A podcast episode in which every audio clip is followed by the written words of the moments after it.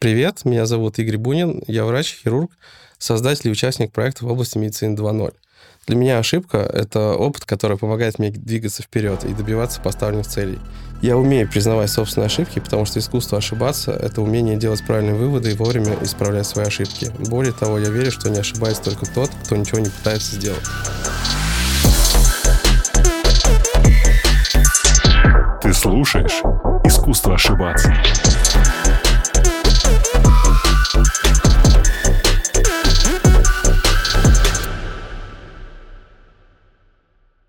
Бум.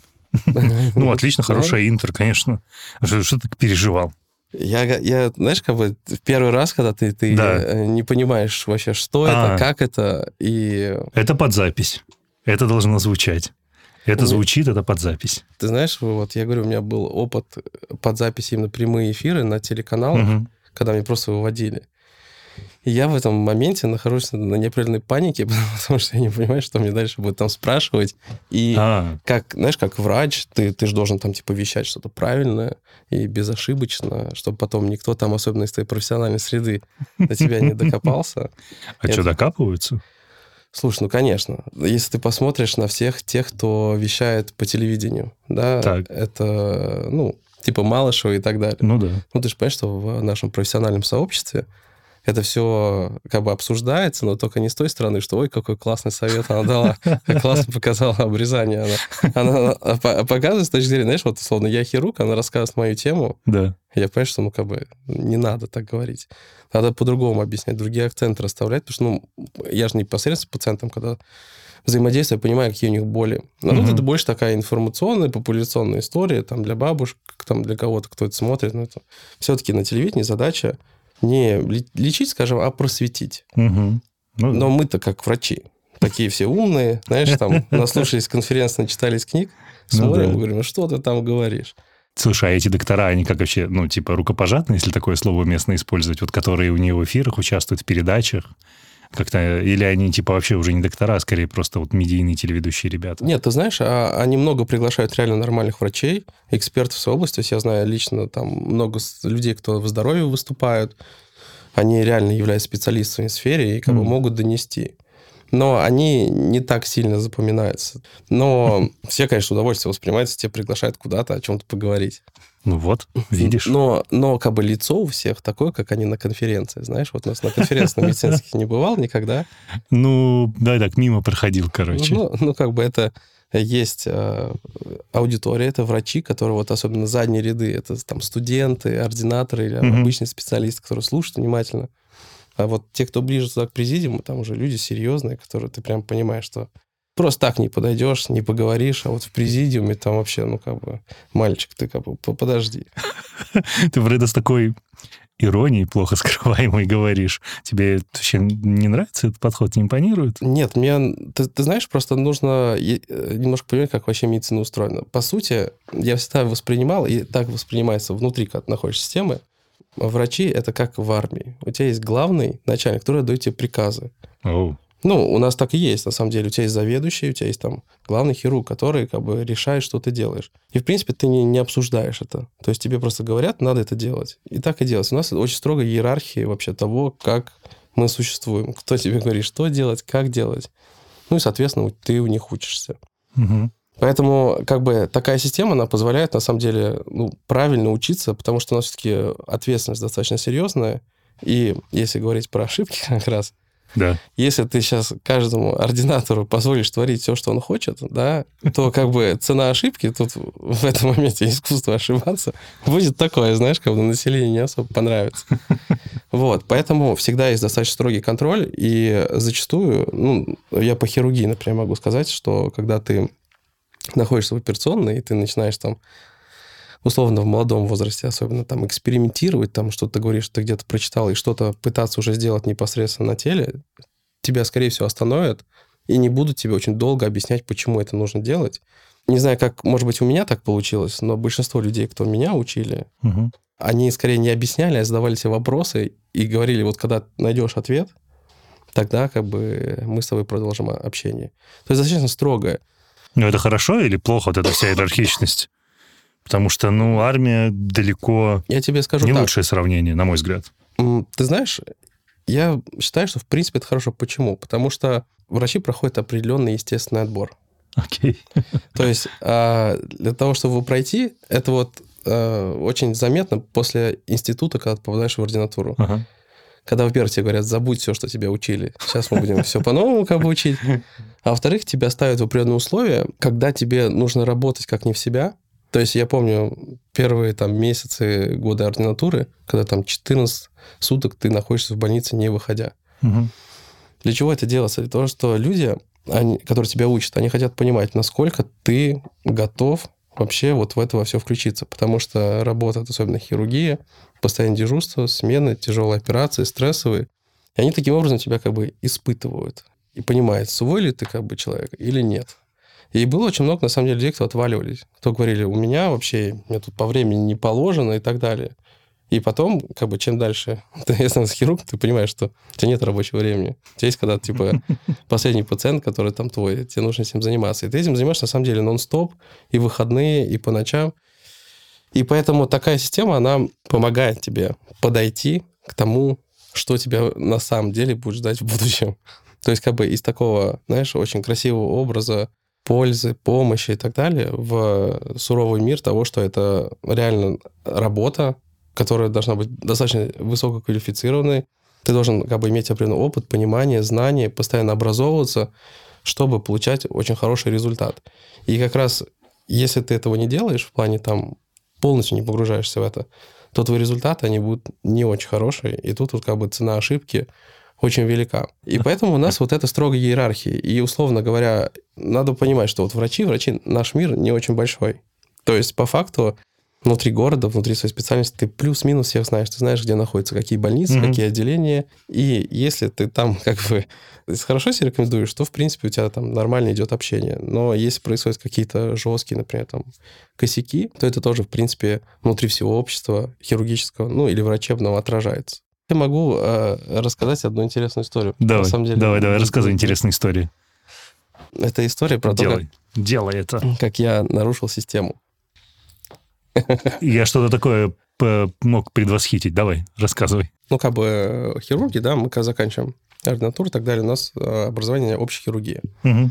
То есть это максимально общая штука. Ты можешь делать экстренные операции, можешь плановые, но как бы список достаточно широкий. Да. В какой-то момент я начал понимать, что если ты делаешь все, то ты не можешь спозиционироваться. А на самом деле, как бы хирургия, как и любая другая, другая отрасль, там достаточно важно и позиционирование, угу. и то, чем ты занимаешься, чтобы тебя могли узнать. Ну, условно говоря, когда я тебе говорю, там, кардиохирург, скорее всего, ты подумаешь про Лео Бакерию. Потому что, типа, это достаточно узкая специальность кардиохирургии, и он, как бы, медийно известный, у тебя какой-то матч. Да. Когда ты говоришь просто хирург, ты не можешь вспомнить конкретно какого-то одного человека. В тот момент мне повезло, что в первый раз ко мне пригласили там профессор Игиев, он был главный по грыжам, как бы, в Москве. И он говорит, мы делаем сейчас вот в Первоградской там основной центр по хирургии грыж. Давай приходи, как бы я был самый младший там. Там был еще Сердар Кулиев, как бы мой руководитель, который его ученик. И мы начали делать эти операции. И сделать, ну, как бы получилось так, что мы делали самое большое количество по Москве, именно операций на грыжах, и при этом начали применять самые современные методики. Это было очень классно, полезно, интересно. И я понял, что, ну, как бы, я решу что пойду заниматься хирургией, тем более мне тогда уже, я перешел работать в управ делами президента в больницу, и там... Как Это бы, важное уточнение. И у меня стал вопрос, а как мне вообще вот в этом понять, как вообще, где правда, где неправда? Потому что, ну вот, Представь, ты хочешь заниматься какой-то новой областью. Ты открываешь, не знаю, там все учебники, все статьи, книги, и каждый говорит за свое. И я долго не понимаю, как мне отсечь, что верно, что работает, а что нет. Так.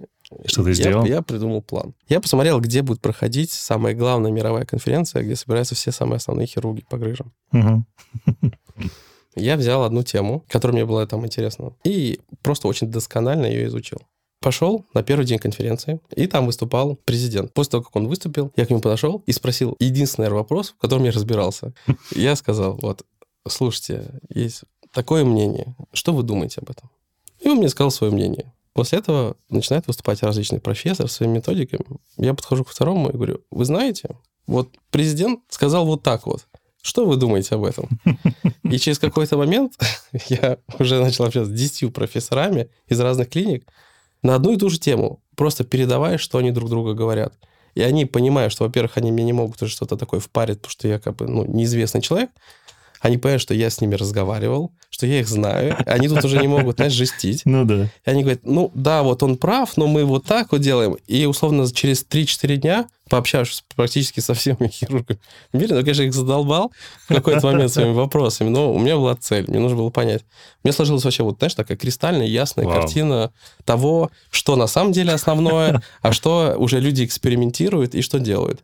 И потом уже начал это применять реально в своей практике, и все время, знаешь, еще какой был вопрос, что, ну, я молодой, да, то есть там молодой хирург, как ты можешь там быть, вот, например, там хорошим хирургом в этой области? Да. Это... Потому что, ну, там многие приходят, там нужен дед, седой дед, там, с Ну да, опытом. чтобы он был умудренным опытом по виду такой. Да-да-да. Лео Бакерия. Ну, условно Ну, по сути. Да. Но я все время говорил, что, например, там операции, которые мы делали, их придумали в 2015 году. Только Там в 2015 году их А, ну. придумали. Условно, одно дело... А мы, например, в первой Градской тогда в 2015 году как раз и начали их делать. Одни из первых в России. И поэтому, ну, как бы у нас просто опыт уже был больше. Ну, как бы и можешь позиционироваться с, с точки зрения того, что у тебя просто есть больше опыт, ты больше это знаешь, что у тебя лучшие результаты. Факт. Ну вот, потому что, если, в принципе, знаешь, говорить в хирургии, и был один случай, не буду говорить, о ком речь идет, Вот, потому что все известные люди, у сына одного человека случился аппендицит. Окей. Ну, это же суперрегулярная вещь. Да, суперстандартная история.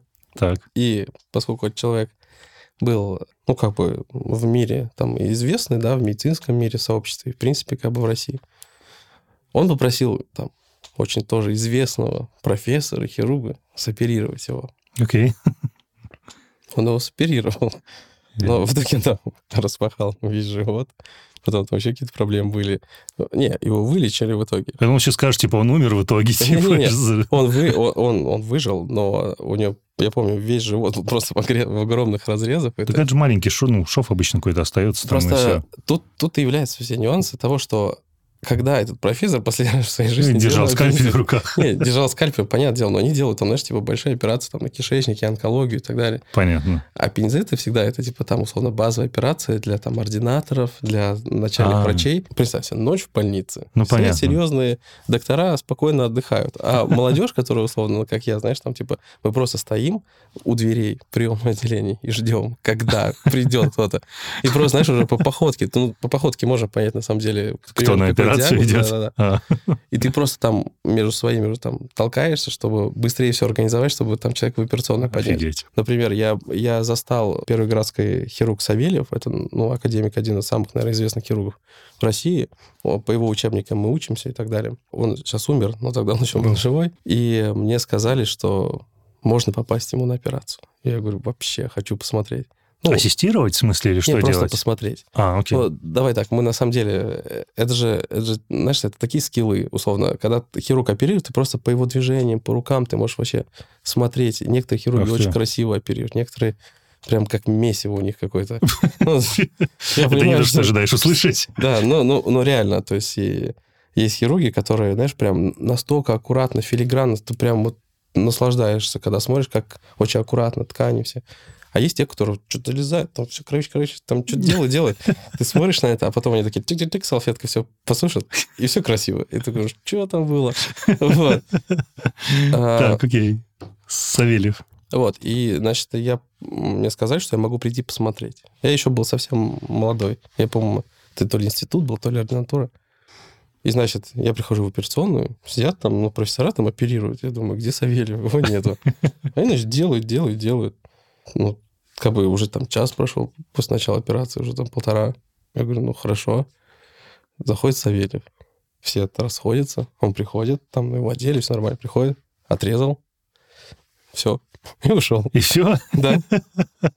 Ну, как бы, Прооперировал. ну да, ну, ну то есть э, там, ты уже там на таком уровне, что ты, ну, у нас же есть как бы вот операция, у нее есть определенный ход. Ну да. То есть сначала там, Да. условно, разрез кожи и так далее, ты получаешь определенный доступ к тому месту, куда тебе нужно. Мгм. А там уже на этом месте ты уже что-то делаешь, Работаешь, да. ну, там убираешь, а потом обратно все в обратном последствии зашиваешь. Мгм. Вот начало и конец, это считаются такие вещи, которые, ну, в принципе, это долго и нудно. Ну, это техническая вещь, по ну, да, сути. ты сидишь, зашиваешь, зашиваешь, вот. И как бы чем старше ты становишься, тем меньше ты этим занимаешься, занимаешься уже основным. А когда ты уже на уровне академика Савельева, ты даже уже там, где нужно работать, вот самый важный момент делаешь. То есть просто отрезал, и все. Но, с другой стороны, это в этом и есть опыт, чтобы знать, что отрезать, как отрезать, и что после этого останется. Ну, конечно, давай так, он создал э, там, школу себе учеников, которые Вау. знают все, что он хочет. Блин, подожди, ты слишком много сказал, что я был тогда молодым, я был тогда молодым. Мы не видео подкасте. Блин, Игорь, ты сейчас молодой. Извини за бестактный вопрос. А Сколько тебе сейчас лет? 65 я выгляжу 60. прекрасно. Это просто неправда. Ты не говоришь на 65. Ну сколько тебе? Мне сейчас 35. 35. Ты говоришь, я был там молодым тогда, когда ты был молодым, ты имеешь в виду 25 лет, типа, Ну, условно? типа того. Фига себе. Ну, вот. Просто смотри, у меня перед глазами есть ам, твое био, которое наши друзья прислали. Это био какое-то, ну, типа, оно невероятное. То есть мы немножко пропустили момент в самом начале, что, да, Игорь а, хирург, который специализируется на грыжах, собственно, их удалении, но вы это уже услышали. Но смотрите, у меня что написано. Более 10 лет опыта проведения операций. Ну, судя по всему, ты 25 начал оперировать. Более 2000 успешных операций. Ну, смотри, э, 2000? Это, это немного. это немного? Давай про это подробно поговорим, мне просто интересно. А Ну. сколько в день операция вообще делается, вот если ты такой, ну, как оперирующий врач? Да, ну, давай я с самого начала. Начал я оперировать, на самом деле, достаточно рано. Потому что я хирургом хотел стать, ну, прям с самого начала. С самого начала это с самого какого начала? Смотри, я из семи врачей. Я четвертое Да. поколение врачей. Я, я знаю штуку, И- офигеть. У меня дед максимально известный хирург. То есть я учился в универе по его книгам по хирургии. Оу, Он был во время Второй мировой войны главным хирургом фронта вообще всего. Или не Кавказского по фронту. Ну, то есть он был там главным редактором журнала медицины, то есть се- серьезный дядька. И э, родители у меня тоже врачи, они анестезиологи и реаниматологи, то есть как бы это все связано с хирургией. То есть. мгм. И так получилось, что я вырос не в России. А Что, что такого? Я Ну, просто нигде это не говорил. Ни ну, в своих скажи, соцсетях и так отлично. далее. Но я, я вырос не в России, потому что у меня родители рабо- работали в Женеве, в Швейцарии. И в какой-то момент мои родители сказали, что нет, ты русский. И они говорят, нужно, типа, дальше учиться, поступать в институт, надо делать выбор. А я еще по-русски не очень хорошо говорил. а можно? у тебя такой первый язык оригинальный французский Да. или немецкий? А французский. Блин, какой кайф. Мы с тобой поговорим после записи немножко на французском. Вообще с удовольствием. Мне Немножко выпить вина. Вообще хорошо. Ну вот, и когда я приехал, у меня родители, они мне говорили, не иди во врачебную профессию, пожалуйста. Это сложно, это геморрой, это типа не платят денег и так далее. Ну типа не надо. Он говорит, ты знаешь языки, там иди в какой-нибудь ГИМО, не знаю. Вот. И на тот момент я реально... Я что-то стоял, все думал, чем заниматься. Я помню этот момент, я зашел, у меня у деда библиотека была, и там был череп. Ну, просто у него стоял череп. Ну, макет черепа. Нет. Нет. Настоящий череп. Ну, Окей. Откуда достал его? Без подробностей. Допустим. Просто стоял череп. Хорошо. Вот. И что-то я стоял, его крутил, вертел, и в этот момент что-то зашла мама и говорит, ну, ты вообще куда собираешься? Я такой говорю, буду хирургом. И в этот момент меня, знаешь, как отпустило. Я Мгм. просто такой, думаю, все. И с этого момента я даже не размышлял. Я сразу знал, что вот я хочу быть хирургом. И как только я поступил в институт, и, соответственно, я делал все для того, чтобы ну, стать хирургом. То есть иногда как бывает, люди учатся, учатся 6 лет в меди, и потом начинают думать, чем они хотят заниматься. Да, это, мне кажется, очень частая история вообще. Ну, бывает такое. В моем случае я сразу хотел знать. И поэтому с самого начала я всех обманывал для того, чтобы мне давали оперировать. Ну, в каком плане? Не, не, не в плохом. То есть на анатомии я говорил, что я чуть старше по курсам, чтобы мне давали там работать с А. э, тканями и так далее. Ну, то есть как бы мне хотелось это. И сразу начинал там, знаешь, у знакомых ходить в больницы, смотреть, как у них происходит все. Вау.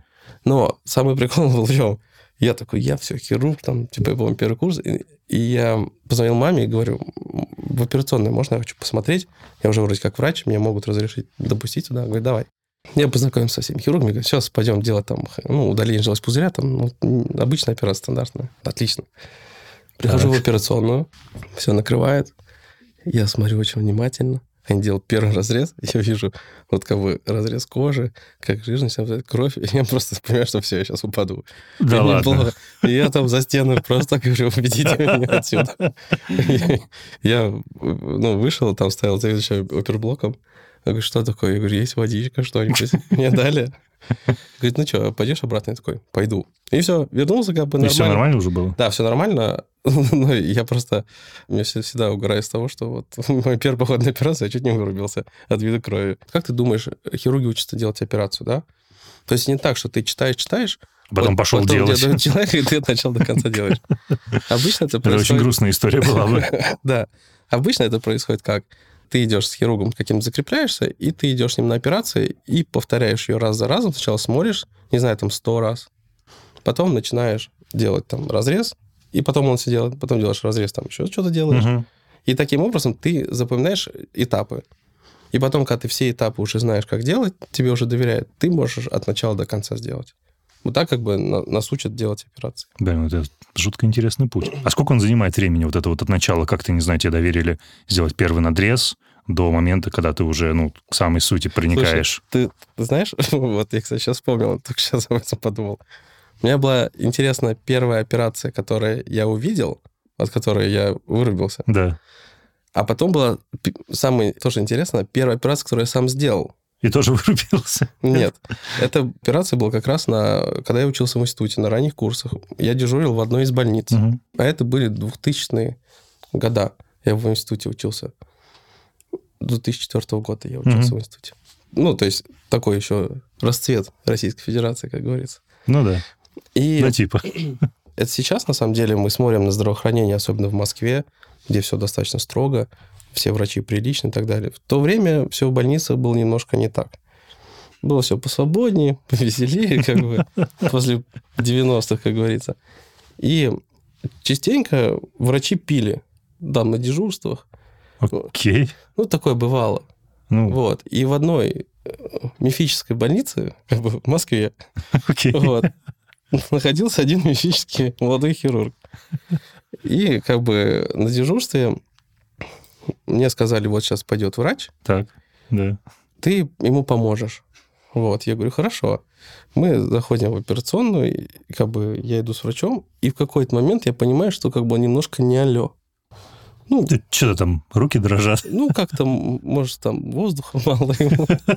Вот. И э, он сделал разрез, и такой смотрит ну, на это все. Я не помню, что там... Ну, я помню, что там... как бы не буду. Там около пупка он такой сделал надрез, что-то там пальцем поковырялся, такой говорит, да хрен его знает, что здесь. Я пошел и ушел. Да ладно. Да, и стою я, и стоит медсестра операционная, и ночь, и как бы, и она мне говорит, ну, делай. И я говорю, в смысле? Она говорит, ну, не я тут врач, я медсестра. Я, Офигеть. я говорю, «Ну, он куда ушел? Он такой, не знаю, куда. Вот. И как бы, такой, ну, хорошо.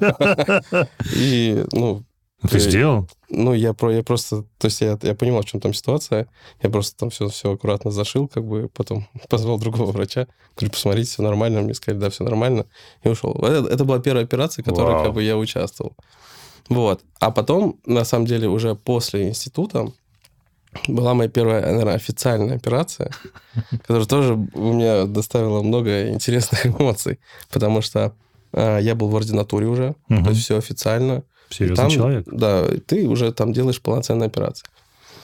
Я дежурю, дежурю, дежурю вместе с хирургами, и в какой-то момент они все уже говорят, все, ты, мы тебе можем доверить там. Это Мгм. был аппендицит. Говорят, все, можешь делать аппендицит. Злосчастный аппендицит, ну так, да. А я как бы, ну, поскольку там постоянно в больнице, ты эти аппендициты видишь, как их оперируют, уже знаешь все-все, ты уже прям начинаешь других поправлять. Говорит, ты не так делаешь, давай вот так надо. Вот. А в больнице как происходит? Вот ты работаешь ординатором в отделении, у тебя есть твой как бы непосредственный руководитель, какой-то из врачей, который за тобой следит Мгм. и тебя учит. Да. А на дежурстве есть дежурные бригады, и там есть как бы главный хирург. И происходит аппендицит, пациент закатывает в операционную. И я такой, все классно. Становлюсь, приходит э, вот главный хирург, который был по дежурству, и говорит, ну, начинаем. Я говорю, начинаем. Беру скальпель и забываю все. Вообще Уа. ничего не помню. Я не понимаю, где делать разрез. Я не понимаю вообще, то есть я просто стою, я не- ну, там у на- у нас же разрезы там по определенным линиям должны делать. И- он мне говорит, ну, что? А я вообще, у меня просто пустота. Пелена вообще, да? И в этот момент, а это было часа два ночи, вбегает мой наставник в операционную, потому что ему сказали, что я буду первую операцию делать. И я просто на нее смотрю и начинаю на нее орать. Я говорю, типа, я и так вообще сейчас занервничал, еще ты сейчас приехал посмотреть мой первый раз, ты что? Он говорит, ладно, все нормально. Вот. Ну и потом, как бы я начал делать, но я реально где-то минут пять до какого-то момента мне просто говорили, что делать, я делал, но я вообще не понимал, что происходит. Офигеть. Да. Слушай, а в моменте, когда ты шел в операционную, что ты испытывал? Ты говоришь, типа, незабываемые эмоции? Ты как, ты был на эмоциональном подъеме или, наоборот, немножко ну, потряхивало? Не, ну, ты, ты слушай, в любом случае, знаешь, это такая смесь такого, скажем, страха с тем, что давай сейчас что-нибудь сделаем классно. Ну, такой кураж, типа, да? Да-да, то есть ты и на кураже, и тебе при этом страшно. И ты не понимаешь, как бы к чему пригнуться, при этом ты понимаешь, что надо успокоиться, потому что в операционной не происходит ничего резкого. Например, у нас есть правило, ну, не знаю, слышал ты, не слышал, про то, что мы родственников, например, не оперируем. Я не слышал никогда. Но это же не из-за конфликта интересов, это, это из-за конфликта интересов. ответственности, какие-то эмоции. Это из-за нервов. То есть э, я просто это испытал на себе. Э, была ситуация, когда у меня маму оперировали, у меня в больнице. Угу. И мне просто не пустили. Сказали, типа, не иди туда, не смотри на это. Потому что там ничего такого необычного, была стандартная операция. Но до этого, почему так произошло? До этого у меня друг оперировался, и я зашел в операционную, просто смотреть, что там происходит. И я просто вижу, что там что делать, и сосуды с какого-то пошла кровь. И я такой, что, что надо быстро типа поставить? Знаешь, и ты начинаешь немножко суетиться. Ага. В этот же момент я понимаю, что если бы это был пациент, которого, условно, я не знаю, ну, так принципиально, ну, ну это стандартная ситуация, мы это как бы молча делаем. Знаешь, как это происходит обычно? Это на самом деле интересно понаблюдать в мире операционных. А, вот, ну, условно, мы с тобой, ты же понимаешь, когда мы оперируем, мы все о чем-то общаемся, мы общаемся о том, что происходит. Ну, конечно. Если у тебя уже начинается какая-то более-менее рутинная, ты можешь отвлечься на какие-то общие темы и пообщаться. И, ну, условно... Ну, да нет, ну, условно говоря, мы, мы с тобой делаем, я, например, мне надо зашивать. Я же зашиваю, я делаю, ты в этот ну, момент понятно, особо да. ничего не делаешь. Ты можешь что-то там сказать, а что там происходит еще, там, в отделении с каким-то другим пациентом, или просто кто-то поет, ну, у каждого свои приколы. Вот. И мы с тобой понимаем, что происходит, то, что мы видим, и мы с тобой общаемся. Да. А вокруг люди Понятно, но они устала, да. Ну, они тоже все видят, но они могут слышать наш разговор и в них участвовать. Но как только что-то происходит, мы с тобой в этот момент просто и замолкаем. И занимаемся этим, и как бы остальные могут продолжать общаться, иногда нас что-то спрашивают, а мы не отвлекаемся. Угу. Потому что ты понимаешь, в какой момент ты можешь как бы допустить ну, да. какое-то общение. Но когда нужно сосредоточиться. И если происходит, например, там откуда кровь начинает идти, ты просто понимаешь, что тебе нужно сделать определенное действие. Ты чик делаешь и типа начинаешь выяснять. Угу. Но когда нет какой-то близкий и родственник, ты начинаешь сильно нервничать. Ну, я не знаю, может быть, из-за того, что, конечно, мнительный, или... Но, знаешь, это когда врачи болеют, это самое худшее говорят. Потому что, например, когда ты болеешь, ты думаешь, ну, я поболею нормально, а я-то знаю, что может быть. Я знаю все хреновые варианты, которые могут произойти со всеми процентами соотношения. И ты думаешь, вот попадешь туда или нет. Поэтому, когда... Самое странное, знаешь, когда у тебя, у тебя заболела спина, ты такой, твою мать. Да, ты, знаешь, у меня недавно у папы, папа сорвал спину, ну, просто, и не мог разогнуться. Э, ну, положили в больницу, и знаешь, какой у него основной страх был? Какой? Что это метастазы, которые разрушили, разрушили позвоночник. То есть как бы... Сразу просто какому-то суперсложному сценарию. Ну, так я тебе говорю, понимаешь, как бы он знает все варианты, что может там произойти, оценивает, думает, какой самый хреновый, О, и на нем фокусируется. Слушай, а сколько... А ты считаешь вообще свои операции, сколько ты их проделал вот на текущий момент? То есть сколько у тебя их? Какой ну, каунт? Ну, смотри, в настоящий момент я их не считаю, потому что сейчас я не оперирую последний а, год. Но поскольку я много ездил на там, международные конференции и так далее, я всегда следил за тем, как это делается там, условно, в Европе, в Америке, угу. что делают врачи с своими пациентами. Вообще существуют так называемые регистры, которые в России их пытаются внедрить, но это делается больше на таком, я скажу, внутреннем врачебном уровне, когда к тебе пришел пациент, и ты начинаешь вести про него ну, определенную ну, базу. Угу где ты пишешь там, что это был за пациент, что, что с ним было, что ты ему делаешь, прям вот все проблемы, которые у него были, описываешь. И потом следишь за результатами с периодичностью там неделя, две недели, месяц, полгода, год. Такой там, типа продвинутый анамнез, условно. Это ты просто, условно, смотришь за историей человека. Вот от начала того, как он заболел, до там трех, четырех, пяти, там, десяти лет после операции. Okay. И когда это люди делают массово, в других странах, на самом деле, в европейских странах, они прям сильно за этим следят. Они сразу заносят все. И тогда заносится все как есть. Есть очень часто проблема, что врачи не признают как бы ошибок. Ну, как интересно. Ну, это я Врачи не знаю. в целом? Нет, ну, врачи в целом, может быть, это больше свойственно... Ну, я в России такой больше нахожу, что люди не говорят, что они сделали что-то неправильно. Например, у нас сейчас уже, поскольку ну, больше народ там и на конференции есть, и больше, скажем, в международном сообществе, они привыкли к тому, что люди рассказывают про свои ошибки. Но в какой-то момент ты приходишь, знаешь, на любую конференцию, тебе говорят, как все классно. Все прекрасно, и вообще ни- ничего не происходит. Но при этом ты можешь прийти, например, даже на какой-то там, вебинар известного хирурга, там, ам- американского или европейского, который просто весь семинар рассказывает про все его косяки. Все проблемы, все его Ну, смерти. потому что и это реальный опыт, слушай. Он э, вот из этого Самый полезный опыт. Конечно, потому что в принципе, как я думаю, что развитие медицины формировалось по принципу ошибка, как бы сработала, не сработала, сработала, живем дальше. Фактически, да, конечно. Да, да. Вот. И, соответственно, они вот ведут эти регистры для того, чтобы а, потом на какой-то массе по своим результатам, по результатам коллег объяснить, условно, какие действия они делают, к чему они могут привести. Ну, то есть такие анализы. Ну да, долгосрочно, круто. И когда я начал заниматься своей деятельностью, я сразу сам для себя просто разработал такой протокол, О, что, условно говоря, у меня были разра- разработаны свои анкеты для пациентов, своя база, свои вещи, которые я отмечаю, и я это вел. И, условно говоря, через... э, У меня был стандарт две недели, два месяца, полгода, год. Я своим пациентам звонил, спрашивал, скажите, что у вас тут, что у вас тут, что у вас тут. И все это заносил в свою базу. вау. Поэтому, по большей части, я именно всех тех, кого я оперировал по непосредственно своим вот операциям, я туда вносил. Но сейчас тебе не скажу, сколько этих Ну, я людей. понял. А Откуда такая рабочая этика? Слушай, ну, это какие-то невероятные вещи. То есть, ладно там, да не то, что ладно. Знаешь, просто, ну, по опыту пациентскому, да, то есть у меня там есть довольно сложное заболевание, связанное с неврологией, которым, слушай, я, наверное, последние, ну, 10 лет оно уже можно назвать хроническим. Вы же это хроническим называете, когда так Да. долго. Если Правильно. один раз выведет, дальше это все хронически. Ну вот. И, слушай, по опыту просто поиска врача, а, ну, то есть, очень, на мой взгляд, так как, ну, так вышло, да, по моему опыту, не очень, давай так, довольно небольшое количество врачей в целом саморазвиваются, то есть, там, не знаю, продолжают читать медицинские журналы не только на русском, но и на иностранных языках, там, принимают участие в международных конференциях, являются там членами каких-то международных ассоциаций для обмена опыта. Это уже кажется чем-то, ну, таким over the top. То есть ты смотришь, и эти врачи супер цены считают стопами. А ты сейчас говоришь еще про то, что я вообще сделал методику того, как там учитывать, а, как пациент развивается после проведения операции. Откуда вообще это в тебе? Откуда вот эти стандарты рабочей этики такие? Ну, на самом деле, может быть, это там, с кем я работал, с кем я, э, ну, в Москве, у кого я учился, то есть это профессионалы, которых я видел, всегда есть достаточно высокие стандарты того, как они работают и как, ну, все-таки у нас какая задача у хирургов, да, ты должен вылечить человека, то есть, чтобы он потом жил как бы своей жизнью и радовался, и чтобы наше вмешательство было для него максимально комфортным для его организма и не сильно повлияло на дальнейшую его жизнь. Мгм. Если ты смотришь с этой позиции, ты просто сам автоматом начинаешь просто у людей спрашивать, где, как лучше и так далее. Поскольку у нас профессиональное сообщество не такое большое, и, в принципе, все достаточно открыты по обмену опытом, ты просто начинаешь разговаривать.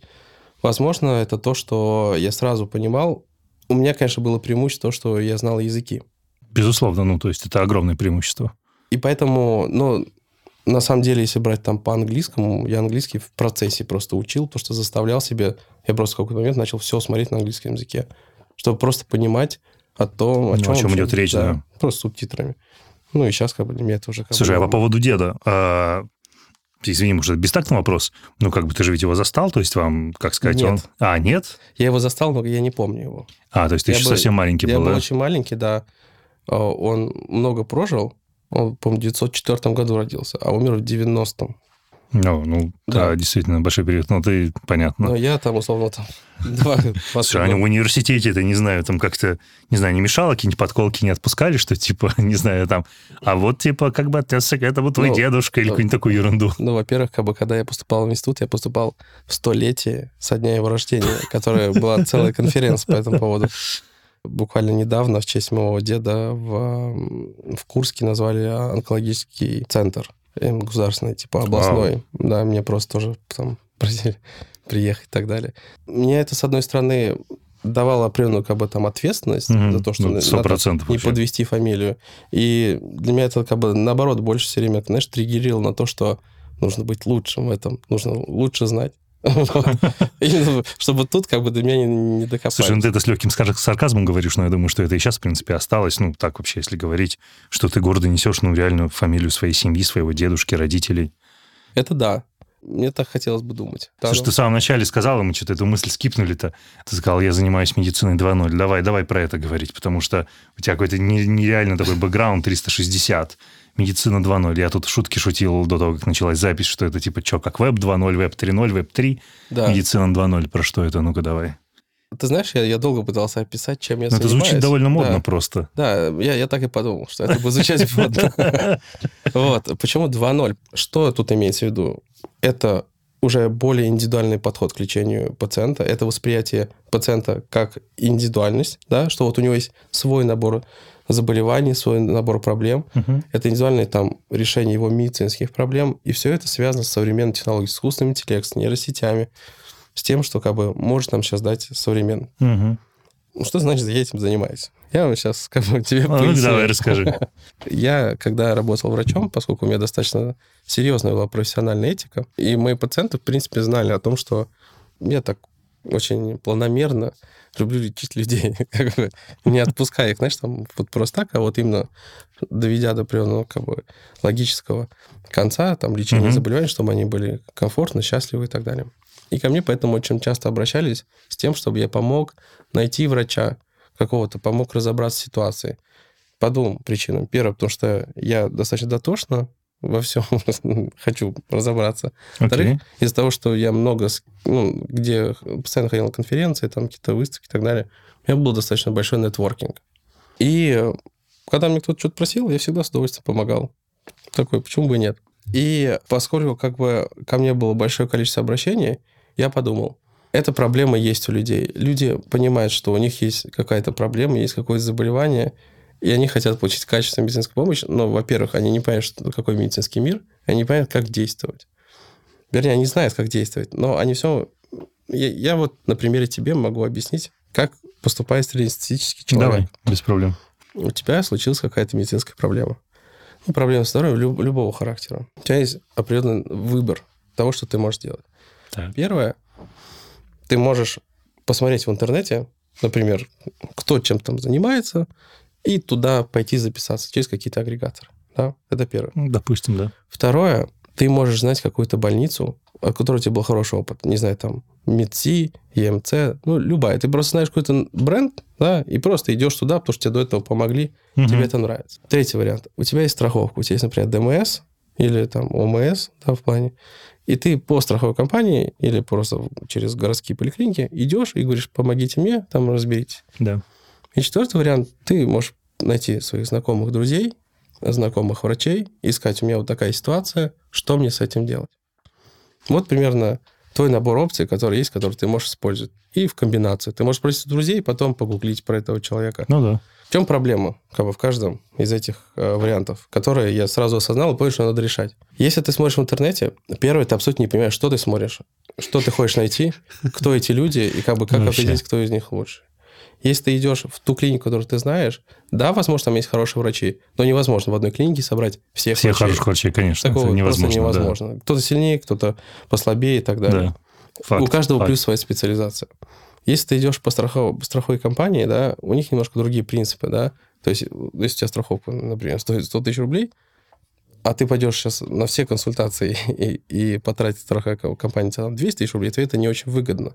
Ну Поэтому они все-таки стараются сочетать какое-то качество медицинской помощи с финансовой составляющей, чтобы тебя как бы аккуратно определять, чтобы ты не вышел за эти тарифы. Ну да. И третий вариант, и четвертый вариант, наверное, который самый распространенный, самый популярный, это спросить у друзей и знакомых.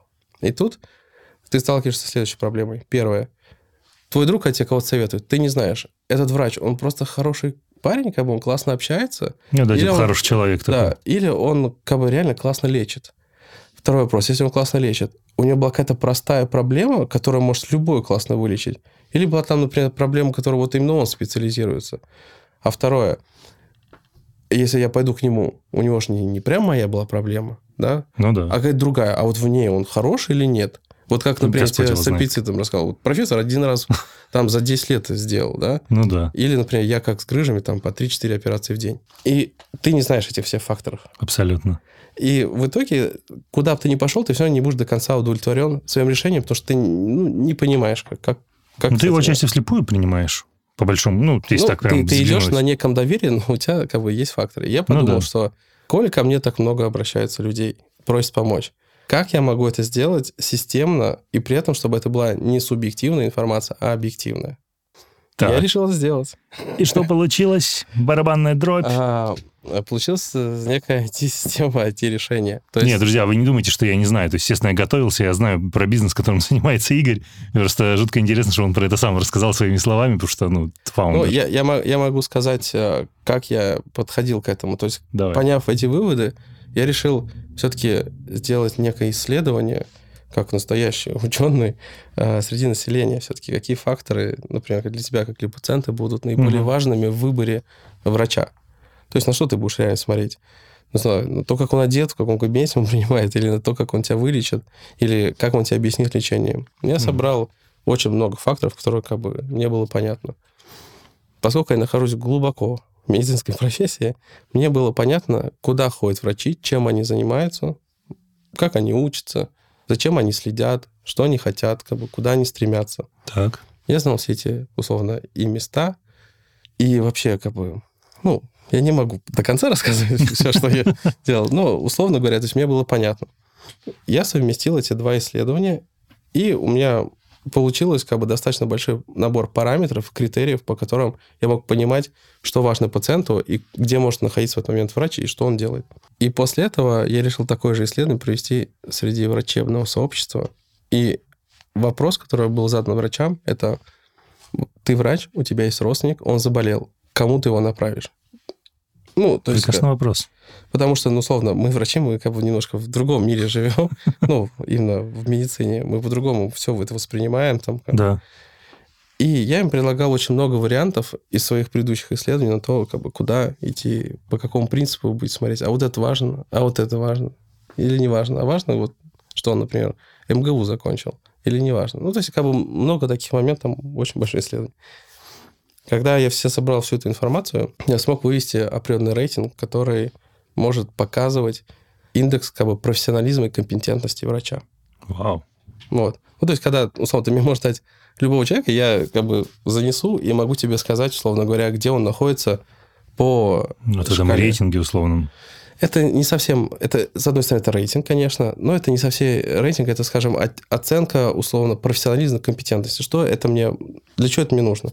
Мне по факту это дает, что я могу понять, какое заболевание он реально лечит. Условно, вот там эндокринология, да, вот Да. ты заходишь на, не знаю, на Сберздоровье, ищешь эндокринолога. Но, например, у тебя сахарный диабет. Так. Мгм. И, соответственно, на самом деле, сахарным диабетом занимаются отдельные люди, это диабетологи. Но ты не знаешь этого, что есть узкая подспециальность и так далее. Конечно, И, нет. соответственно, у каждого врача, например, внутри даже этого заболевания, есть еще какой-то Еще свой... какая-то специализация, да. И вот это все мне позволяет, первое, определить, чем конкретно он занимается, или какую конкретную операцию он больше всего любит делать. Да? Ну, например, вот я. Я вроде как хирург, да, я могу делать все. Экстренные операции, там не Ну, в экстренные. ну, теории. в теории. Дальше. Я герниолог. Есть определенный набор грыж, которые я могу делать. Но по факту есть одну, которую я делаю больше всего. М. Вот эта система должна позволить, словно первое, определить, что я занимаюсь вот этим заболеванием, и я его оперирую наиболее часто. Какие результаты, да? Вау. Вот. Соответственно, эта система мне позволяла это э, определить. Как бы именно методология, которая Да. была разработана. Она достаточно долго делалась, там, три года. Три года? Но это общероссийский там исследование, Офигеть. анализ. То есть ну, ты это- это не ну, как, ты это самостоятельно делал или нет, как? нет, конечно. У меня, прекрасная команда, которая мне помогала среди там и социологи, и аналитики, и там дата-аналитики, и программисты, и айтишники и так далее. А дальше ситуация состояла в чем? Что у тебя есть методология, но тебе надо получить данные. Ну да. Это же надо наполнить чем-то. Да, и дальше как бы стало вопрос, как эти данные получить. Вот, эти данные мы начали как бы активно получать. Плюс мы запартнерились с российскими научными библиотеками. Не, подожди. Вопрос стоял, как эти данные получить? Мы начали эти данные получать. В смысле? Ну, Что-то здесь не вяжется.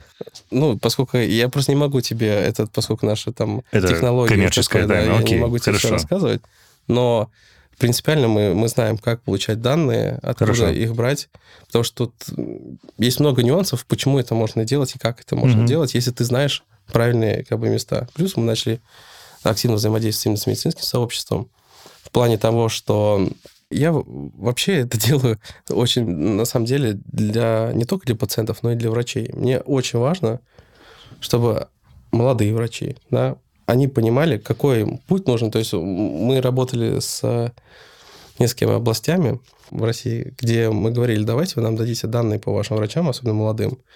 Мы их профильтруем и скажем, как бы, что им нужно сделать для того, чтобы поднять свой уровень. Условно, Класс. что там ему нужно там сходить на несколько конференций по такой тематике, там условно написать несколько статей, и мы можем как бы просто направить человека. Да, что ему делать дальше? Круто. Или же, например, ты образовательный центр, и у тебя есть э, там какие-то лекции на разные темы. И мы можем, условно, тоже специалистам, которым мы знаем, что их интерес это то, про что твоя лекция, их направить. Ну, чтобы Крутяк. как бы был определенный Ну да. коннект. Соответственно, это была методологическая часть и научная, а потом началась айтишная часть, когда это нужно было все свести, собрать огромные массивы данных, их очистить, да, там различные циклы э, Ужас. очистки данных, чтобы сформировать чистую базу данных, потом на них накладываются там различные коды как раз для рейтинга, для всего, ну и так далее, и так далее, связанное все с IT-историей. И в итоге родился продукт. Родилась система, система, которая именно позволяет определять компетенции врача. Дальше у нас есть сервисы, которые позволяют а, как бы людям, которые готовы платить за это, пользоваться этой системой при помощи врачей, которые имеют доступ к этой системе по типу, условно говоря, банковского консьержа. Да, Мгм. то есть только это медицинский консьерж, когда у тебя есть врач, которому ты звонишь, и он, зная как бы все нюансы э, медицины и вообще медицинского мира, он тебя четко направляет, сопровождает и как бы решает весь... А по специализации это условно терапевт, да, врач общей практики какой-то, кто для тебя выступает ну, консьержем? У нас разные как бы э, врачи работают. В основном, конечно, это врачи общей практики. Это все люди, которые, в принципе, имеют врачебный опыт, которые могут понять, какие вопросы нужно задавать при взаимодействии. Потому что, условно, если ты, ну, условно, ты мне что-то рассказываешь по медицине, я должен сразу понимать, что если это вопрос, например, по неврологии, я плюс-минус должен понять, что невролог у тебя спросит. Чтобы это не было вот, так- вот таким вот. Ну да, каким-то Ну, постоянной передачей данных. да. И, соответственно, тут вот есть работа. Сначала проанализировать, разобраться в твоей проблеме, а потом уже найти, кто ее сможет решить, как он ее сможет решить максимально эффективно, да, посмотреть на результаты и так далее, и так далее. Плюс, там, учитывая, у тебя есть страховка, или там по деньгам, по датам, когда тебе удобно это все. Все это организовать и проследить за тем, что после лечения у тебя все будет хорошо. То есть это такое... такое Ну, звучит как адский процесс на самом деле. это То есть адский- это супер сложно. Э, Это сложный процесс, но зато люди довольны. По крайней мере, я по своим клиентам могу сказать, что у нас очень большая возвращаемость, и те, кто пользуется... Например, с Яндекс Здоровьем у них эксклюзивные поставщики всех оффлайн услуг по медицине. Есть, Оффлайн услуг? да, Яндекс Здоровье занимается телемедицинскими услугами. Да, да. ну, Телемедицинский рынок – это онлайн-консультации. да. Если что-то выходит за э, онлайн-консультацию, то есть, условно говоря, ты можешь по онлайну поговорить с врачом. И врач тебе просто скажет, да, все понятно, но тебе должен кто-то посмотреть и в этом разобраться. Да, и вот Дальше... тут вступаете вы в игру. Да. Вот, то есть мы это делаем для различных компаний, вот, Круто. в том числе там для айтишных. Но Ты все очень не, хочешь название своего сервиса упомянуть. Давай я упомяну. Как его правильно произносить? Мы уже над этим шутили, типа, некоторое время до записи. D- D1 Сервис называется медицина. D1. Почему он так называется? Извини, ну, то есть я должен спросить, потому что я впервые это прочитал как D1, и, типа, вы все навстречу угорали, типа, что за D1? Divan.ru. Да, divan.ru. Но это Ну, не тот диван. Да, скажем, э, сам сервис, да, вот э, сама компания D1 Медицина, это, скажем, компания правообладателей именно вот методологического и айтишного решения, и э, сверху него на- накрученная, да, вот такая небольшая консьерж-служба. То есть это как бы и IT-история, Ну да. и сервисная история. Большую часть времени мы, конечно, занимались там разработкой, потому что это очень сложная вещь. И сейчас начинаем выходить в сервисную историю. Называется D1. Я тебе просто рассказывал историю, сейчас повторю. Да, я буду смотреть, типа, как она изменилась. Да, мы нашли людей, которые занимаются неймингом. Я тогда вообще впервые узнал, что есть люди, которые занимаются Придумывают название, офигеть вообще. И нам было предложено достаточно много вариантов. Было, я помню, Ватсон, знаешь, вот такие. Ватсон? Да, Ватсон. Неплохой, мне, кстати, просто понравился. Так это же продукт IBM Ватсон. Ты не знаешь, что такое есть?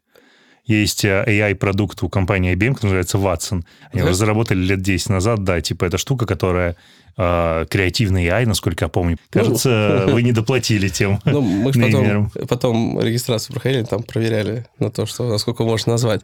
Ну, и в какой-то момент они предложили D1. Типа доктор номер один, то есть такое а, сокращение окей, и так далее. Да. И мои партнеры, они говорят, ну, как бы, звучит хорошо, D1 как-то современно, mm-hmm. ну и плюс как-то я в голове все время там X5, думаю, там, типа... X5. Ну, типа, тоже какая-то буква, цифра, ну, окей. Ну да, ну альфа вот. тогда. Да. Но а, при этом они изначально посмотрели, сказали, вот как ты смотришь на это название, как бы они вели общение. И когда я это увидел, мне это было таким матчем, потому что э, в больнице управ делами президента у нас есть определенная кодировка пациентов. То есть у нас, например, есть высший контингент, это самые там важные люди государства. Они у нас котируются как D1, как наиболее важные как бы, угу. пациенты. И, поскольку у меня всегда, мне хотелось так, чтобы условно, ко всем было отношение вот как бы максимально там заботливое, и чтобы погружаться в процесс, я подумал, это очень хорошее сочетание, потому что для меня оно такое как бы ностальгическая история, связанная с моей работой, чтобы историк болезни я вижу D1. Ну и плюс как бы предложили. И так это все и пошло. И это, в принципе, как мы начали, я в параллели работал э, врачом, я руководил центром хирургии, там, управ делами, и по вечерам, по выходным я как раз занимался своей небольшой командой разработкой вот этой всей методологии, как, что. То есть я как бы саму идею как бы вынашивал, креативил, сам сидел, занимался этим всем. И э, в какой-то момент, когда это переросло в какие-то уже так полномасштабные как бы, действия, когда мне уже потребовались там программисты для того, чтобы все это искать там, ну, то есть, ну, там, на питоне начали писать программы и так далее, и так далее, я понял, что мне нужно выбирать, как бы, или я вот полноценно занимаюсь хирургией, или я полноценно занимаюсь э, этой историей. Потому что мне я помню, с детства говорили такую вещь. Если ты занимаешься двумя делами одновременно, неплохо. Всегда будет кто-то, кто занимается одним делом, и он будет это делать лучше, чем ты. Ну, как бы просто потому, что он на это тратит больше времени. Ну да, больше концентрации. И я долго не мог принять э, решение о том, что уходить там, как бы из хирургии или не уходить. И для меня, как бы, вот по факту решающим стало такое, что я понимаю, сколько у меня пациентов в год проходит. Ну, это в среднем от 300 до 500 человек в год Вау. Вот. Ну, это же год. Большой срок. Ну, это, это все равно очень много пациентов. Ну, это не так много, условно, в, в каком-то... Просто у нас учреждение там, оно более клиентоориентированное, поэтому мы, у нас меньше пациентов, но мы на них тратим больше времени. Например, в городских больницах, мне кажется, там большее количество людей угу. на одного врача. Ну вот. И я понял, что если эту систему смогу как бы полномасштабно внедрить во всю Россию, то я смогу помочь гораздо большим людям. А поскольку 100%. профессия врача все-таки призвание – это помогать людям, какая мне разница, каким путем? То есть я же тут не сам утверждаться по хирургии пришел, а как бы... Ну, сам утвердился. Нет, ну в том плане у меня есть понятная цель. Мне хотелось как бы дать качественное ну, да. как бы, лечение, помочь пациентам и так далее. Если я понимаю, что это вещь, которая нужна людям, я понимаю, что люди серьезно, ну, как бы они волнуются очень сильно по поводу здоровья своих родственников, и они, условно, все готовы дать, то всегда сейчас тебе попытаюсь объяснить, что у нас сейчас существует в современном мире в плане там IT и медицины, в плане помощи пациентам. У тебя есть много сервисов, которые занимаются подбором для тебя, например, врача, да, или специалиста, ну, различные сервисы, там от Сбера, от э, продукторов и так далее, там ну, отзывики да. и так далее. Да. В чем у них всегда есть проблема? Это не всегда так, ну... Понятно. Ну, это так. Ну, я понял. А, их модель работы очень, в основном построена на определенных коммерческих условиях с клиниками, где работают врачи. Да, первостепенно, конечно. Ну, соответственно, то есть ты, если через них там... Почему там не все врачи есть? Да? Потому что, ну, как бы с какими-то у них есть деловые отношения, с С какими-то кем-то нет, конечно, да. И, соответственно, ты первое, ты ограничиваешь количество врачей. Там нет обычно э, людей из научно-исследовательских институтов. Да, нету каких-то больших федеральных Ну, центров. просто России. потому что невозможно подписаться, или это Да, суперсложно. Да, там это, по-моему, это даже незаконно, скажем так. Оу, Вот. окей. То есть они не могут э, давать там агентские в каком-то таком пути. И, соответственно, ты в любом случае ты получаешь какое-то ограничение. Мне хотелось сделать так, что, условно, первое, ты мог получить в любом городе там просто знать, где лучшие специалисты. Да, хорошо, может быть, там лучший специалист, он, например, профессор и работает в таком-то отделении, ты понимаешь, что это отделение на этом специализируется, там в любом случае... Ну, можно как-то дойти, да. Да. И мне хотелось дать к этому доступ, условно, чтобы это было у всех. И это была изначально моя идея, что в текущих реалиях я просто не видел какого-то сервиса, у которого построена именно модель не на том, что они лиды ведут в клинике, да, Ну да. или к врачам, а на том, что это сервис, который стоит на стороне пациента. То есть, э, условно, нам, например, абсолютно все равно, есть у нас агентские какие-то, да, вознаграждения или нет, привели ли мы элит или нет. Нам самое главное, чтобы как бы человеку помогли. И помогли максимально качественно. Да? Ну, если вы поможете, он вам хорошо за это заплатит, то есть, типа, Ну, тут так- мотивация вообще, ну, очевидная. по- Поэтому нам, нам, мы берем отдельную плату за наши услуги, а на всем остальном как бы это не наш бизнес. Наш бизнес заниматься проблемами там, медицинскими и их решать качественно, а не зарабатывать на лидах. Блин, как-то даже, знаешь, это немножко уничижительно звучит лиды. Знаешь, я почувствовал себя реально лидом, когда ты через там док-док Сберздоровье условно ищешь, куда пойти. Ты чисто лид. Не, И ну, ты трафик. Ну, ну, смотри, я как бы много общаюсь с, раз- с ребятами э, из этих сервисов и так далее. Там как бы есть очень классные ребята, у которых реально хорошая цель, но... э, Не, ну есть еще юнит-экономика. да, да. И как бы, поскольку у тебя есть юнит экономика, у тебя есть инвесторы, у тебя Конечно. есть определенная по, прибыли. То есть э, я как врач, вот моя идея, то есть мне хочется это делать, я знаю, как это делать. Все. Слушай, а это, извините, я перебью, это полностью как бы ну, такая уникальная проприетарная история, или ты в мире видел какие-то ну, схожие референсы, может быть, что-то так похожее, нет? Мне просто интересно. Ты знаешь, я, поскольку ну, я слежу за тем, что происходит, в принципе, в мире там медицины, мне, в принципе, крайне интересно за- разбираться во, во во всем, что связано с медициной, с э, какими-то инновационными Медтек, вещами, да, ага. да, что происходит. Я в какой-то момент увидел компанию американскую, э, которая называется не D1, а H1. H1. Да, которая делает что-то похожее, но она там полностью интегрирована в форму. Они э, делают примерно такую же историю, как и мы. То есть они многие данные отслеживают, но они потом эту информацию дают для фармкомпаний, для клиник, для того, чтобы они там могли разрабатывать лекарства. В них сразу, они как стартап шли, они там рейзили, у них, по-моему, 750 миллионов сразу, по-моему, фармкомпании внесли, там как бы крупные фонды сразу туда зашли. Ну, для фармкомпаний это же прикольно, они же для их B2B-маркетинга, для их трейд-маркетинга, это же вообще просто находка. Так к нам Куда это пушить? фармкомпании. И, там, Кстати, а вы им отказываете, нет? Потому что, ну, это же ведь как бы реально такое золотое дно для 24 них и для вас. 24 февраля им отказала, понимаешь, когда они все ушли из России. Ну, как бы не все, Ну, но... они не ушли, но там расходы сильно сократились, конечно, Ну, там, много нюансов. Плюс для фармкомпаний у них там есть свои определенные алгоритмы работы. Мы все-таки больше на клиентской стороне. Ну, у нас есть надежда, что все будет хорошо. Да будет. Ну, должно быть, наверное. Хотя кому оно должно? Никому оно не должно быть. Это так, это, знаешь, это лирическое отступление. Не знаю, насколько стоит об этом, в принципе, говорить, потому что мы стоим как система на стороне клиента, то есть тебе, например, это по кайфу. Но для всех участников это не совсем по кайфу. Потому что для государственной системы ты показываешь, что, условно, что у них там плохо, например, Ну, частично, да. А во-вторых, э, ты покажешь частную медицину. То есть, если я, например, могу взаимодействовать там с Москвой, я говорю, давайте мы там будем направлять к, там, к вашим специалистам. Или у вас сделаем такую систему, что вы сами могли оценить. А они говорят, ну, как бы, если мы сами себя оценим, окей, но если мы сравниваемся с другими, то нет, мы не хотим такого. И так как бы каждая структура, понимаешь, то есть мы... Ты про Москву как про город, да, говоришь, как про Да, субъект? про город. Ну, ну, Минздрав тоже. Минздрав, да. Там они федеральные там, центры, Окей, как бы. окей. Они с Москвой тоже там как бы не сотрудничают. Частные центры тоже не...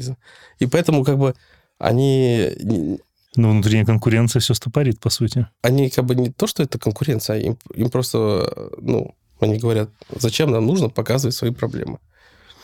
А мы считаем, что нужно не показывать проблемы, а подсвечивать. Я не уверен, что то, что я говорю, надо типа, везде вещать. Но, во-первых, мы, мы больше настроены на то, чтобы подсвечивать лучших специалистов, а не говорить про худших. А про тех, кто худшие, формировать для них образовательные программы, чтобы они Чтобы они подтягивались, конечно. Конечно. И после этого, чтобы сформировался определенный рынок специалистов медицинских. То есть мой идеал, к чему я хочу прийти? Представь, есть некий индекс D1, Угу. По которому, например, у тебя индекс 8. Если у тебя индекс 8, и он признан, то любая больница тебя заберет. Просто Класс. очень часто, например, там, не знаю, на... есть там автокод какой-то, да, для автомобилей, Ну да. где, где реально есть какие-то такие общие независимые индексы, рейтинги, которые все прислушиваются. На самом деле у нас... Я очень много видел классных специалистов, которые работают там в больницах, и люди про них не знают, просто потому что они не распиарены. Прям больница не занимается их э, там каким-то пиаром. И мне хотелось, чтобы этих людей подсветили. При этом есть очень много людей, которые так себе, например, врачи, Ну, хорошо распиарены. но очень хорошо распиарены. И ты, ты получаешь как бы какую-то непонятную систему. Это очень жесткая симметрия такая информация. Ну, ну да. Ну а с этим что-то нужно делать. Конечно. Это знаешь, как э, вот недавно же был случай, когда какая-то девушка там вливала то ли цемент там людям на пластические операции. Какую-то Чего, чего? творила. Она, Цемент вливала. Не, я точно знаю, что типа в Бразилии было, было типа девушка, Серьезно? которая сказала, что она хирург, и она там хреначила стройматериалы, пену заливала и так далее для лечения. Ну, ее там прикрыли. Но просто Блин, есть, есть, ну, и, ну, смотри, есть же много инфобизнесменов, да, Да. которые предлагают свои какие-то решения, особенно в медицине, не имеет там условно медицинского образования. Мне достаточно часто поступает предложение сделать инфопродукты. Я в А большинстве... какого рода инфопродукты? Ну, то есть у тебя довольно прикладная область, буквально. Хирург. Ну, Удаление лишних элементов из тела. Ну, смотри, это не совсем так. А хирург, как и терапевт, это наиболее общие специальности в медицине. Окей. Когда мы, условно, ну, не знаю, давай какую-нибудь жесть. Например, Давай. там, ДТП или там ножевые пулевые ранения. Окей. Какая- Это, конечно, не область моего, того, чем я занимался, но, конечно, мы в экстренных в разных больницах и- и Конечно, в да. областных-то работал. Ты должен знать все. Тебе нужно понимать, что как. Соответственно, понятное дело, что там обычно, если серьезно, там ДТП, там междисциплинарная команда хирургов, которая каждый своей большей частью занимается, но все равно тебе нужно понимать, как все это связано, когда ты что-то делаешь. Поэтому хирурги, как и терапевты, обладают наибольшими познаниями М. во всем организме. Мы все должны понимать. Так, и какие инфопродукты в связи с этим предлагают тебе сделать? Что, Ну- курс по анатомии, я не знаю, что? Нет, ну почему? Это вещи, связанные со сном, а, связанные с питанием и так далее. Ну, ты же не, как сказать, ты не нутрициолог. Есть, да, у нас такие специалисты. Нет, это ты не сомнолог, типа, не знаю, как называется, Да, информорфист. Да. да. Ну, то есть, типа, йо, какое отношение к этому имеешь? А ситуация в том, что я не специалист в этом. Но, во-первых, я обладаю хотя бы базовым пониманием этого всего. Во-вторых, я могу понять, кто в этом реально хорошо разбирается и у кого есть как бы какой-то опыт. И поэтому мне просто предлагают, чтобы давайте сделаем какие-то продукты и расскажем об этом. А, в таком ключе. А я как бы помогу все это э, полноценно синтегрировать. А ты участвовал все же? Были какие-то достойные запуски? Мне, кстати, вот буквально вчера предложили э, поучаствовать в одном в продукте, но я сразу сказал, что я говорю, там это связано с витаминами, со всей этой штукой. Мне просто самому интересна эта тематика, Угу. и мне хочется реально в это погрузиться. Но не было, знаешь, какого-то такого повода. Угу. Разобраться вот прям детально, как, как мне нравится. И мне человек говорит, вот я хочу сделать там по поводу БАДов и так далее. Я говорю, если это будет связано с продажей хоть каких-либо марок, так далее, так далее, Я минус, да, типа? я минус. Потому что есть врачи-врачи, а, которые занимаются чисто больше, знаешь, наукой, там больше такой тем. Я все время был более клиентоориентированный, потому что понимал, что иногда медицинские проблемы, это медицинские проблемы, они не особо волнуют пациента. Его волнует решение. Ему результат его. нужен, конечно. И Еще, чтобы вот- у меня качество жизни росло. И вот это вот понимание, как бы вот этот матч между врачом и пациентом не всегда происходит. И очень много негатива как раз из-за того, что этого не происходит к отечественной, например, медицине. Хотя уровень постоянно повышается, и это Да не, классно. оно классно развивается. Да, у Слушай- нас- у нас Москва, например, я считаю, просто идет впереди планеты всей. Ну, это факт. Там, есть- типа, от момента записи в целом до получения реальных услуг. Просто тут же это все как раз зависит от технологий, от цифровизации, от того, Да. что происходит. Там, конечно, ДИТ ну, много делает. Та же система Цифромет, это компания Цифромет, которая сейчас... Что за компания? Цифромет — это компания, которая называется цифровизация в медицине. Это как бы около государственная компания, вот. Но там как бы реально есть очень толковые ребята, которые делают классные проекты. В московском здравоохранении, ну, реально мне очень нравится, что они делают. Конечно, давай так, всегда можно покритиковать, что что-то Всегда получается. можно вообще, конечно. Но э, есть много максимально достойных. Вот, например, референс-центры. Что они как бы сделали? Они взяли это по КТ. Рентгенологи, то есть КТ. Угу. Они взяли, собрали всех врачей в одном месте по компьютерной томографии, там, по рентгену. Угу. В Москве посадили их всех. А в поликлиниках оставили сами аппараты. Которые просто снимают, да, там, там стоят лаборанты, которые помогают сделать ну, да, все правильно. снимки, да. И они все централизованно направляются. А. Там сидят врачи, их там постепенно разбили, кто там, ну, там, кто смотрит там молочную железу, кто-то еще что-то. И на это накрутили искусственный интеллект. Сделали систему, которая по, по цифровой картинке это все определяет. Соответственно, они что сделали? Они сделали специалистов, которые больше именно специализируются на разборе каких-то снимков. На это накрутили искусственный интеллект. Ну, из этого они, во-первых, смогли обработать больше людей, Конечно. Да. И качество получить, да, диагнозов, качество. заключений. Конечно, там есть свои нюансы. Я, ну, я все понимаю, я там общался с ними. Вот, но э, давай так, я вот во многих городах, странах бывал, я не видел, чтобы кто-то такое делал. Но именно, знаешь, так, чтобы это была какой-то позиции департамент здравоохранения какого-то города, что вот мы максимально уходим в новые в цифру, технологии, да, в, новый мир. в искусственный интеллект, в создание чего-то нового. А вот с, с, был недавно создан а, Медтех Москва, это московский национальный кластер. Кластер, да, да слово очень модное. Медицинский, вот, там Шулин, который возглавляет тоже классная штука, где просто берут проекты, где люди... Там, конечно, разные проекты есть, есть как бы такие прям серьезные. Что они делают? Я приведу просто пример. Давай. Ребята придумали краску, которая защищает от ковида. Ну, для больниц. Вау. Стены красить. Реально защищает. Да, да. И условно, вот они ее придумали, они приходят в, в этот кластер тот, и говорят, у нас есть такая штука. И они помогают это интегрировать сразу в здравоохранение Москвы как пилотный проект. Угу. Они это делают, и потом уже... На бою протестить, да. Ну, и вот эта структура такими вот вещами занимается. Круто, так? Она помогает им там и как бы развиться, может быть, э, какие-то инвестиции привлечь и так далее. Это классная вещь. То есть там это начиная от 3D-протезов, от каких-то новых материалов, от новых сервисов. Мне очень нравится, как вообще Москва в этом плане действует. Минздрав в этом плане, конечно, чуть под, подотстает от Москвы. Ну, наверное, более консервативный, просто ну, знаешь, да, в каком да, масштабе. Потому что это, это надо рассчитывать, условно, Москва, она знает, что это небольшое что-то, ну, а да. когда ты говоришь Минздрав, ты должен сделать по всей стране одинаково. Да, на всю а все регионы разные, по-разному живут и так далее. Слушай, вот. а знаешь, что хотел спросить? Кстати говоря, про развитие медицины в целом. А, мне кажется, многие из наших соотечественников а, отчасти живут в плену стереотипов, что есть офигенная медицина в Германии и в Израиле. Да. И вообще шаг в сторону, ну, хотя это тоже по теме цифровизации, экспертизы на самом деле. Это все еще так? Это действительно все еще супер какие-то передовые страны в плане продвинутости да. медицины или нет? Слушай, ну, как бы с чем мы сравним, конечно, то есть если мы сравним там Албанию с Германией, то как бы тут нам понятно. Не, про Но если мы сравним с Россией, давай так, российская школа там медицины, в принципе, в мире одна из самых известных и лучших. Если поговорить про Германию и Израиль, половина людей, которые там работают, работали в России, да, закончили российские вузы. Там тоже клиника Шарите, в Германии там полно русских, как и в Израиле. Вот. Это, конечно же, центры компетенции медицинских. Там все очень четко, там это выверено. Почему, например, многие там, из моих пациентов хотели оперироваться за границей? Никто никогда из тех, кто хотел оперироваться за границей, не сомневался в качестве работы врачей. Угу. Именно с точки зрения навыков и умения совершить чудо. Да? У всех были вопросы, связанные с сервисом и с качеством реабилитации и ухода. Угу. Okay. Это реально то, в чем как бы они очень сильны.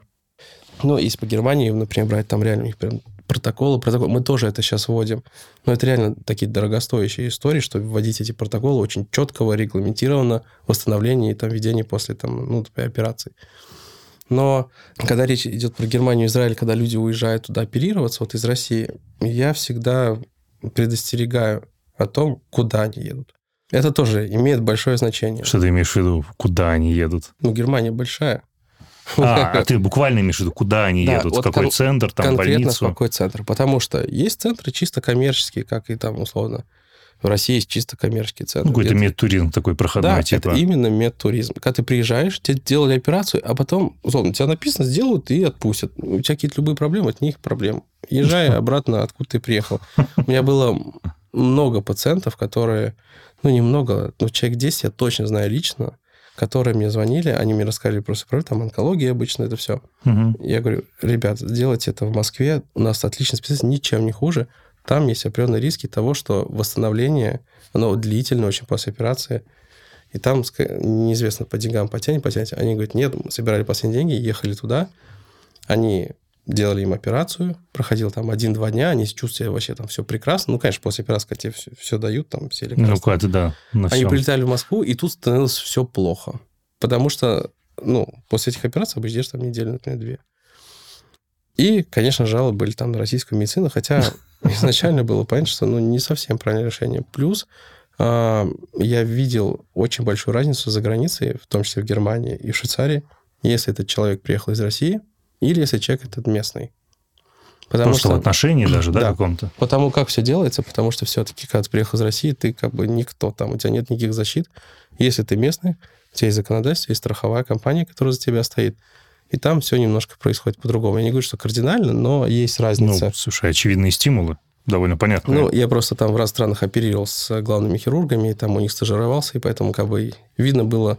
А медицинский туризм, особенно там в России, достаточно сильно развит. Это вот Израиль, Германия и Америка. Хотя сейчас в последнее время очень сильно потянулись азиаты. То есть... э, Которые Южная- приезжают к нам, или мы туда едем? Мы туда едем. Южная Корея, они по онкологии очень как бы вперед планеты всей пошли. Как, например, Япония была всегда известна по раку желудка, да, что они занимаются. Ну, что- Очень большое заболевание с- по, по раку желудка, они всегда были впереди планеты всей. Ну, потому что они едят всякую гадость.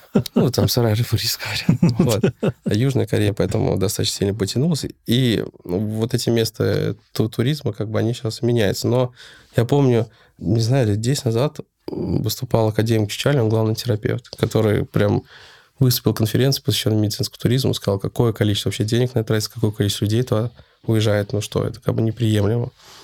И это огромный бизнес. Надо тоже понимать, что людей как Ну, бы конечно, да. забирают. Там а, все клиники частные, платят огромные комиссии. Но при этом и в Германии, и в Израиле есть просто топовейшие врачи, отличные клиники, супер лечение.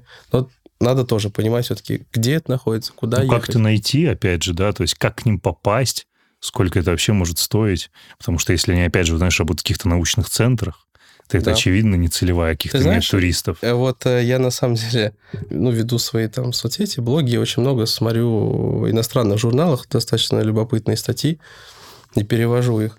И э, буквально недавно я увидел эм, статью по оценке качества здравоохранения в разных странах. Мгм. Я что-то смотрю там про Россию, ничего не написано. Думаю, что за несправедливость? Откуда они берут свои источники? И посмотрел, что это Newsweek э, создал рейтинг типа топ-200, по-моему, то, или топ-150 главных больниц мира, самых крутых. Окей. Как они рейтинговали? Я потом как раз пос- посмотрел в описании исследования, там просто Россия не участвовала во всем этом. М. Ну, как и, в принципе, во всех международных исследованиях там, э, таких. А, Соответственно, если взять первые 50, то после названия будет написано университетская. Ну, понятно, то есть, То есть практически наука все... рука об руку. Да, то есть когда клиническая больница, да, и при этом с образованием, где учатся, там идет двигатель науки, там идут какие-то новые лекарства, новые а, методы, инновации, и практически все. Вот первые 50 в каждом написано, за исключением каких-то очень топовых э, частных клиник, сети, сетей.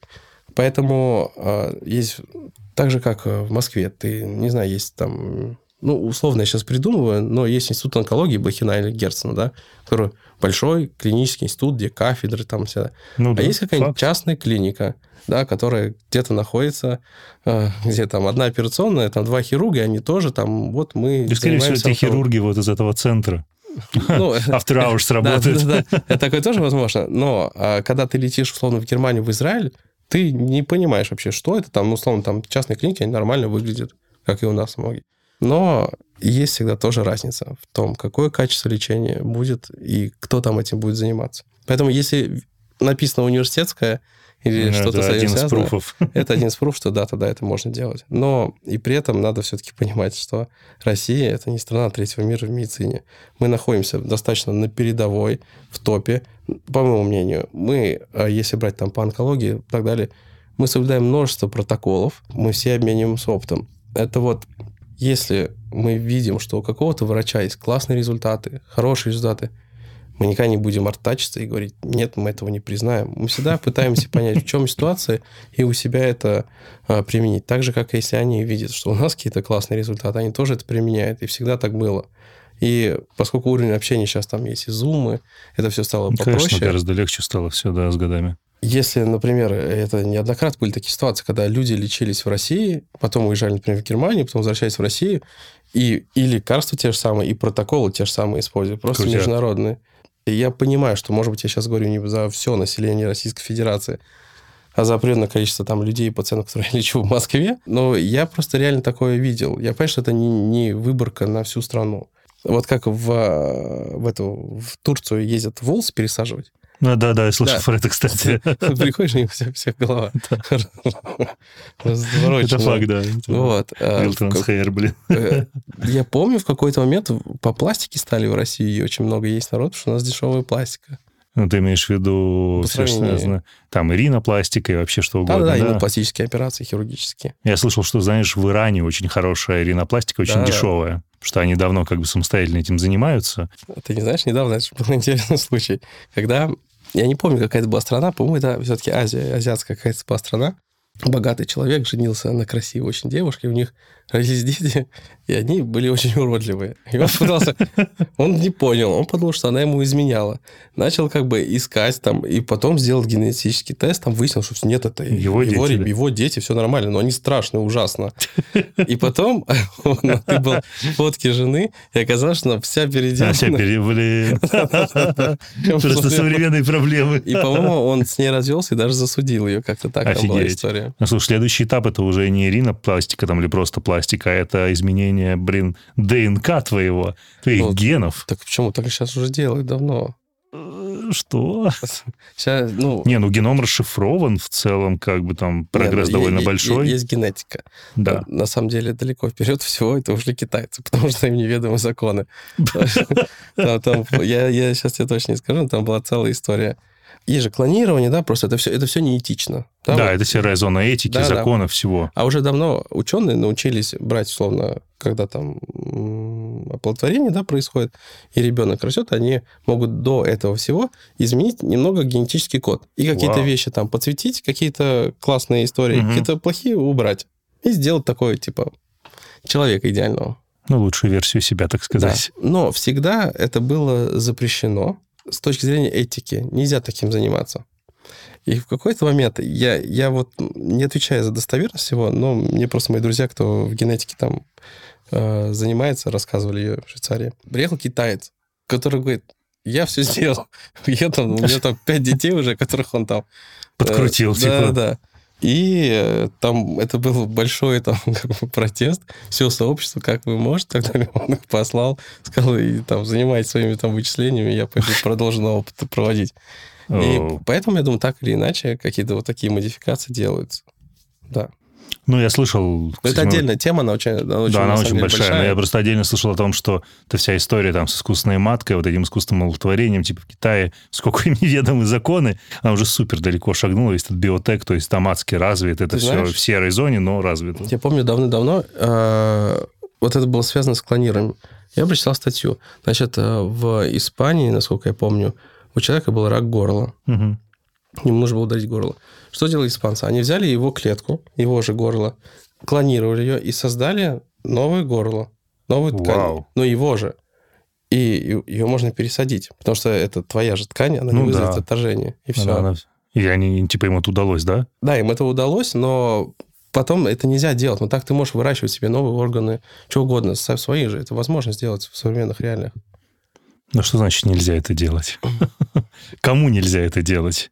Ну, Давай это, это, это же этический э, вопрос этики. То есть, ну, условно, а в чем ты- этический принцип, который нарушается? Ну, нельзя клонировать людей, делать их. Там, ну, то есть то же самое, не знаю, там, взять э, там, Сталина ну, это отдает просто каким, знаешь, кли- кли- клерикальным принципам, отчасти какой-то клерикальной этикой, знаешь, такой, ну, ну, не обязательно церковный, но религиозный, да, что там каждый да. из нас уникален, создан там, не знаю, блин, по образу и подобию, что угодно. Мне кажется, что, знаешь, это может быть немножко опасная такая тема, куда люди боятся заходить.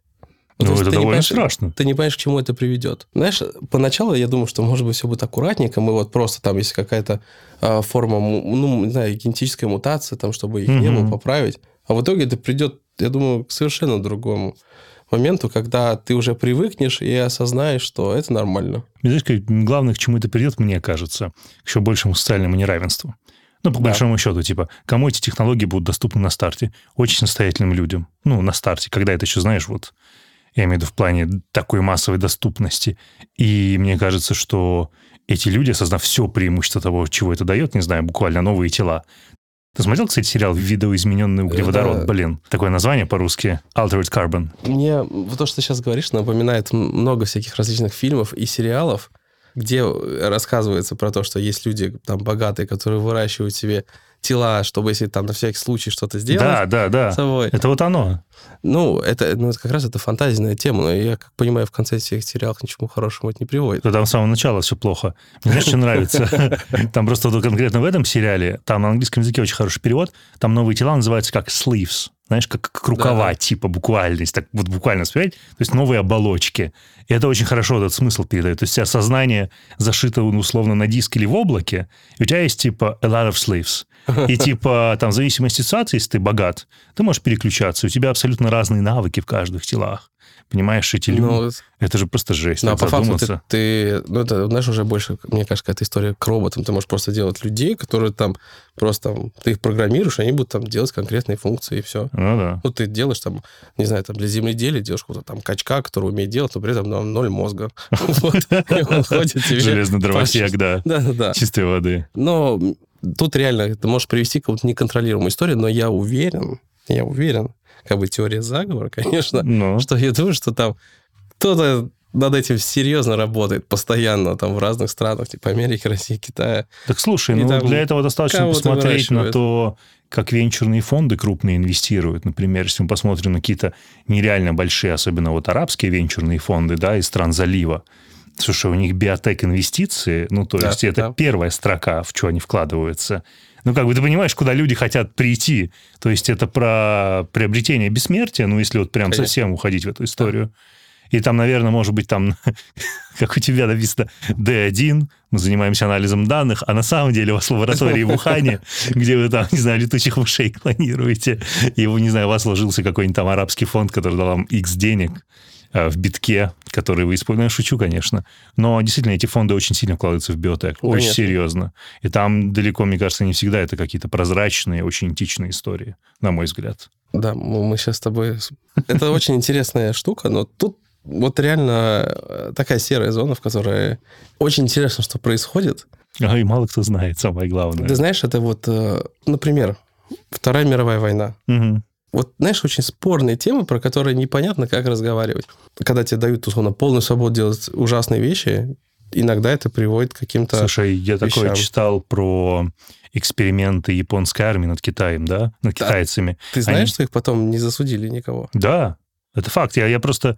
Я на это наткнулся на Википедии совершенно случайно и стал тему копать.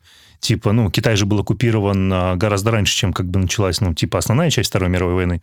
То есть там японцы вторглись в 1934 году, если мне память не изменяет.